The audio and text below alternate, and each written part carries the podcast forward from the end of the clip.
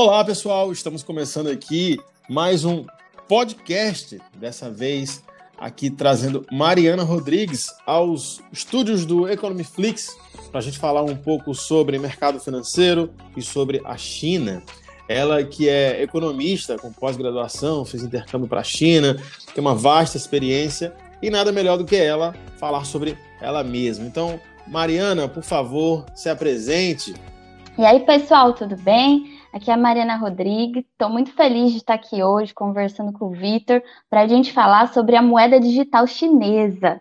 É um tema aí que está na mídia ultimamente. Ano passado foi feito uns testes, aí o pessoal ficou bem animado. E vamos falar um pouco disso aí hoje e tentar contribuir um pouco mais aí para o conhecimento, para vocês se envolverem mais com a China Legal, também. Legal, Mariana. Antes de começar, então, me fala um pouco quem é a Mariana Rodrigues.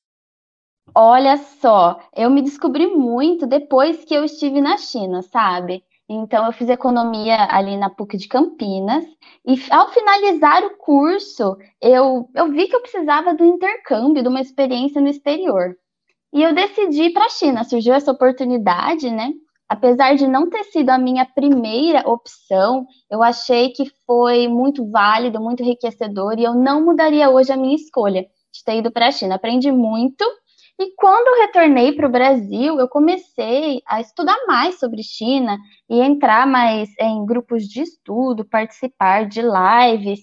E hoje eu sou escritora da For Seekers, que é um hub de tecnologia e inovação, que ele está sediado lá na China, mas ele é fundado por brasileiros. Então eu sou escritora lá. Esse, inclusive essa conversa que a gente está tendo hoje é, foi por causa de um artigo que eu escrevi sobre a moeda digital chinesa e o Vitor achou muito bacana, achou que, que seria interessante trazer aqui para vocês. Então, é uma parceria recente, a gente está começando agora a estruturar os artigos, mas já tem dois, dois. Então, quem quiser saber um pouquinho mais desse hub de inovação da For Seekers e conhecer um pouco mais do ambiente tecnológico da China, acessa lá o site For Seekers, também tem no LinkedIn. E também para entender um pouco mais da cultura é, da, da China, eu participo de alguns grupos de estudo, como o grupo de estudo da FGV Rio e também o grupo de, de estudo Juventude Brasil-China. Lá a gente conversa sobre cultura, sobre negócios, sobre integração Brasil-China. É bem bacana. E eu também hoje trabalho com a Agromulher, que na verdade contar a história, se eu contar essa história para vocês, eu vou ter que ser bem sucinta, porque meio que uniu, sabe, a Agromulher com essa minha experiência na China, e hoje eu consigo desenvolver esse trabalho em paralelo, tanto aqui no Brasil, no setor do agronegócio, quanto estudando a China. É bem bacana e inesperado. E aí, Marina, você tem um vasto currículo. Quando a gente começou a conversar, eu falei, nossa, como é interessante esse outro olhar da China. A gente muitas vezes olha a China aquele olhar de vai comer gafanhoto e produto é, falsificado, mas a China é muito mais do que isso, né? Então, para a gente começar a falar um pouco sobre a parte de criptomoeda, sobre essa moeda da China, eu queria que você falasse um pouco de fato sobre essa moeda chinesa, né? Sobre essa essa criptomoeda chinesa, como é que ela funciona, como é que são as características dela, como é que a população ela se adaptou a essa nova tecnologia. Tá, ótimo. É, eu acho que assim, para entender o contexto dessa moeda digital, né, da, do surgimento dessa moeda digital, eu acho que é importante eu trazer um pouco para vocês como são feitos os pagamentos hoje na China, que são bem diferentes do que acontece aqui no Brasil. Então, vocês vão conseguir entender, ter uma visão geral né, da, da situação e ver como faz sentido lá no contexto deles uma moeda digital. Porque lá hoje os meios de pagamento é, mais comuns são aqueles feitos pelo celular. Então, cada estabelecimento, cada pessoa baixa um aplicativo e, e, vincula esse aplicativo à sua conta no banco. Tá? Então, você precisa ter uma conta no banco para vincular este aplicativo. E esse aplicativo ele vai é, ter um, o QR Code, que é seu, mas ele também vai ler o QR Code dos estabelecimentos. Então, se eu quero ir no supermercado, por exemplo, né, e fazer uma compra lá, eu não vou usar o cartão. É muito difícil eles terem uma maquininha de cartão. Eu mesmo, quando estava lá, eu acho que eu nunca vi uma maquininha de cartão. Nossa. Era só em dinheiro ou por meio desses aplicativos. Eu até peguei um dado aqui, ó, que 80% dos usuários de smartphone na China usam regularmente esse método de pagamento, tá? Então, assim, é muito amplo. Então, vamos lá, vamos voltar ao exemplo Sim. do supermercado. Estou lá comprando, estou lá comprando a minha, a minha, a minha água. Vou comprar uma água. Então, aí, a hora de, de, passar no caixa, né, ele tem, um, ele tem um leitor onde eu coloco o meu código de barras, ele vai ler o meu código de barras e vai já descontar automaticamente da minha conta o valor da minha água. Ou também eu posso fazer uma transferência para um amigo meu. Ele comprou água para mim, eu vou lá, leio o QR Code dele com o meu celular e digito ali o valor que eu quero transferir. Então lá, paguei quatro reais na minha água, transfiro quatro reais para o Mariana, amigo. isso não é meio parecido e... com o Pix uhum. aqui no Brasil? É sim, ele, ele lembra bastante. É, e esse método de pagamento hoje da China é, é que o Pix ele é bem recente aqui é. no Brasil, né? Mas esse, esses, esses aplicativos de pagamento eles já são bem consolidados lá na China, bem grandes. E como eu te falei, muita gente usa. Eu até quero contar, compartilhar com você a minha experiência de quando eu cheguei lá e não tinha é. esse aplicativo. Porque é, é, engraçado que aqui no Brasil é muito comum a gente chegar em algum lugar e falar assim, não, vou pagar em dinheiro, né? E tal, e dar o dinheiro. E quando eu cheguei lá, eu até sabia que existia esses meios de pagamento, mas eu não sabia que eles eram tão abrangentes e usados tanto assim. Então, quando você chegava com dinheiro para as pessoas, elas te olhavam meio como se você estivesse apresentando um ET para elas, sério. É muito assim, o é, que, que é isso? Não sei, não tenho troco, não sei o que fazer com isso, né? Então, na universidade, quando eu cheguei, eu sofri um pouco, porque eu tive que abrir uma conta no banco, e isso demorou alguns dias para essa conta entrar é, em circulação, e também assim, né? Cheguei num país novo, não sabia falar um A de chinês, não sabia me locomover, então assim, até eu me identificar com a região, saber onde tinha um banco, isso aí demorou um pouquinho eu queria entender assim, de fato para você, que é uma pessoa jovem, você teve dificuldade para uhum. conseguir utilizar e para a população mais idosa, eles também utilizam o aplicativo, eles também utilizam essa, essa moeda digital? Sim, eles utilizam. É, ela não é difícil de utilizar é que o contexto que eu estava inserida era totalmente novo para mim, o que dificultou. E esses aplicativos, eles são em chinês também, não tem uma versão em inglês. Então aí ficava mais difícil ainda. Mas a, quando você pega o jeito deles, é muito fácil, né? Você entra ali, você já sabe o botão que você tem que clicar e para ou para ler um QR Code ou para ter o seu QR Code lido. Então, o funcionamento é muito fácil, muito simples. É que o meu contexto mesmo ele era difícil, era, era difícil. E aí, quando eu queria comprar uma coisa na universidade, por exemplo, até eles tinham, na universidade, como estão acostumados a receber alunos internacionais, então eles tinham, sim. sim, dinheiro ali, eu conseguia fazer compras ali dentro da universidade. Mas, por exemplo, isso no mercadinho. No mercadinho, eles até olhavam um pouquinho torto, né? Mas tudo bem. É, mas no, no refeitório, por exemplo, eu queria comprar o meu almoço lá. E, e, eu tinha muita dificuldade porque o refeitório ele não recebia dinheiro, era muito difícil, eles não tinham troco, sabe? Então o que, que a gente fazia? Era uma espécie meio de escambo, assim. É, eu, a gente pegava o dinheiro que a gente tinha, chegava em um estudante e falava: Olha, eu não tenho um aplicativo ainda. Se eu te der o dinheiro, você paga comida para mim? Então a gente fazia meio assim, era um pouco chato, não vou, não vou negar mas era o, o que dava, o que dava para fazer. E aí a gente fazia isso, trocava o dinheiro, às vezes a gente pagava um pouquinho mais, a gente pagava um pouquinho menos. E quando eu consegui ter o aplicativo, nossa, é maravilhoso. É assim, abre uma porta para você, porque ele não é igual aqui no Brasil, onde você tem o seu cartão de crédito e a gente cadastra em cada loja que a gente quer comprar, né? Se quer comprar um livro, vou lá Sim. e cadastro na loja de livros, se eu quero comprar no mercado, vou lá e cadastro o cartão. É, não, esse aplicativo ele é um intermediário que ele vai integrar a tua conta do banco e todas as lojas. Então, se eu quisesse fazer uma compra online é, em diferentes lojas, eu não precisava cadastrar nenhum número. Eu só é, habilitava a utilização desse aplicativo e toda compra eu tinha que confirmar com a minha digital. Sim. Então, era, era muito fácil, era muito simples. E eu sinto muita falta, inclusive, desse meio de pagamento aqui no Brasil. Ô Mariana, e a questão da segurança? É, como é que eles lidam com isso lá? Ah, sim, boa pergunta. Essa, essa moeda deles, né? Ela tem um, ela é um pouco diferente, apesar dela se enquadrar aí como uma moeda digital, ela, ela é centralizada. Então, o governo ele tem controle sobre as movimentações que esse dinheiro faz. Ele consegue emitir, ele assina e ele, ele distribui essa moeda. Então, ela é controlada mesmo pelo governo. Ela é rastreável. Tanto o governo quanto o banco comercial conseguem ver as suas movimentações. Quer dizer, ele não tem o blockchain, melhor dizendo, que é a tecnologia que permite a validação de transações sem a necessidade do banco. Então, o banco precisa aprovar a tua transação, precisa estar ciente do que você está fazendo com ela. Então, ela é muito segura. Interessante.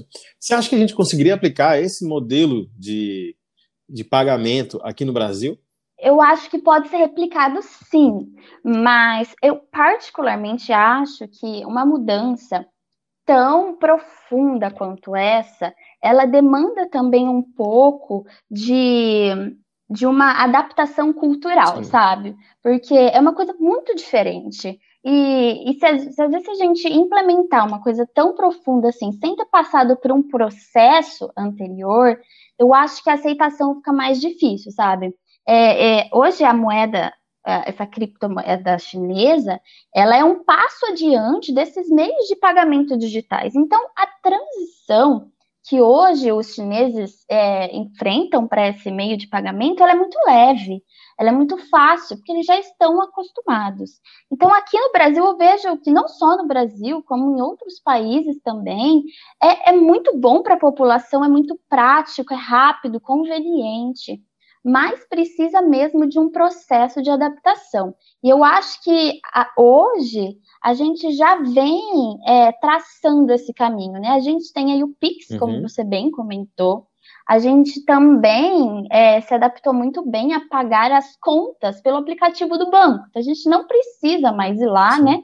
A gente paga pelo aplicativo, muito prático, e ninguém também é, se sente é, falta de segurança, né? A gente se adaptou muito bem a isso. Eu acho que está no caminho. E o próximo passo, sim, depois de, de um tempo aí de adaptação, eu tenho certeza que pode super dar certo. Interessante. Ô, Mariana, agora minha, as minhas dúvidas aqui. Qual é o nome da moeda? Olha, tem alguns nomes a moeda. Então, é, ela pode ser chamada de ECNI, E de Electronic, CNI, de, que é a abreviação é de Yuan, que é, que é um uhum. segundo nome para a moeda chinesa, que ela pode ser tanto o renminbi quanto o yuan. Então, também tem o CDBC, que é o Central Bank Digital Currency, e nós temos, é, a gente, que eu, eu falo muito yuan digital, mas também temos a versão em chinês, para quem gostaria de conhecer, que é o Shuzi Renminbi. Como é? Você pode repetir de novo? Shuzi Renminbi. Shuzi Renminbi.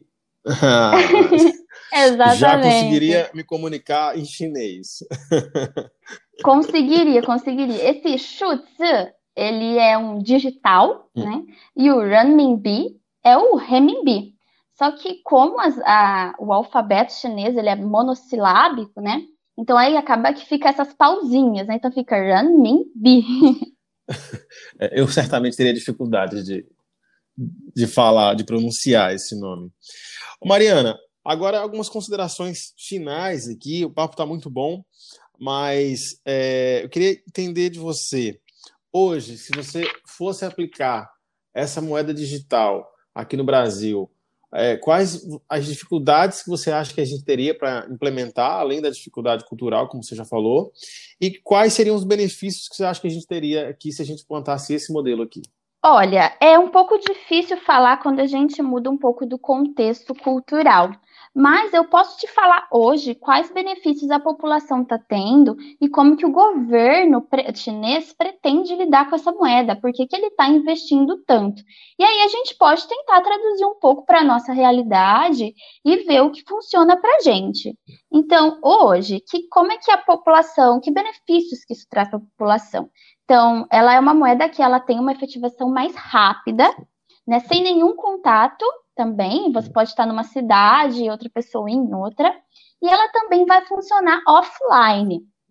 Além disso, essa moeda ela tem assim um poder, né, de inserir as pessoas, porque é diferente dos meios de pagamento é, mobile que tem hoje, que necessita de contas em banco. Esta moeda ela não vai precisar é, de ter uma conta no banco. Então, o que você vai precisar ter é só uma carteira digital para colocar esse dinheiro. Então, hoje, a gente vê, até peguei um dado aqui também, é, do, uma, uma, em torno de 250 milhões de pessoas na China, elas não têm acesso a contas bancárias, por diversos motivos, que podem ser, inclusive, não conseguem é, pagar é, a estrutura de um banco tal.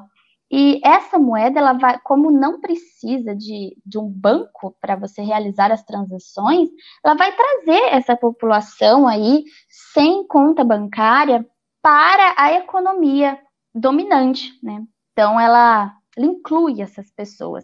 Eu até gostaria de dar um exemplo aqui, né? Então, para ficar mais fácil de entender.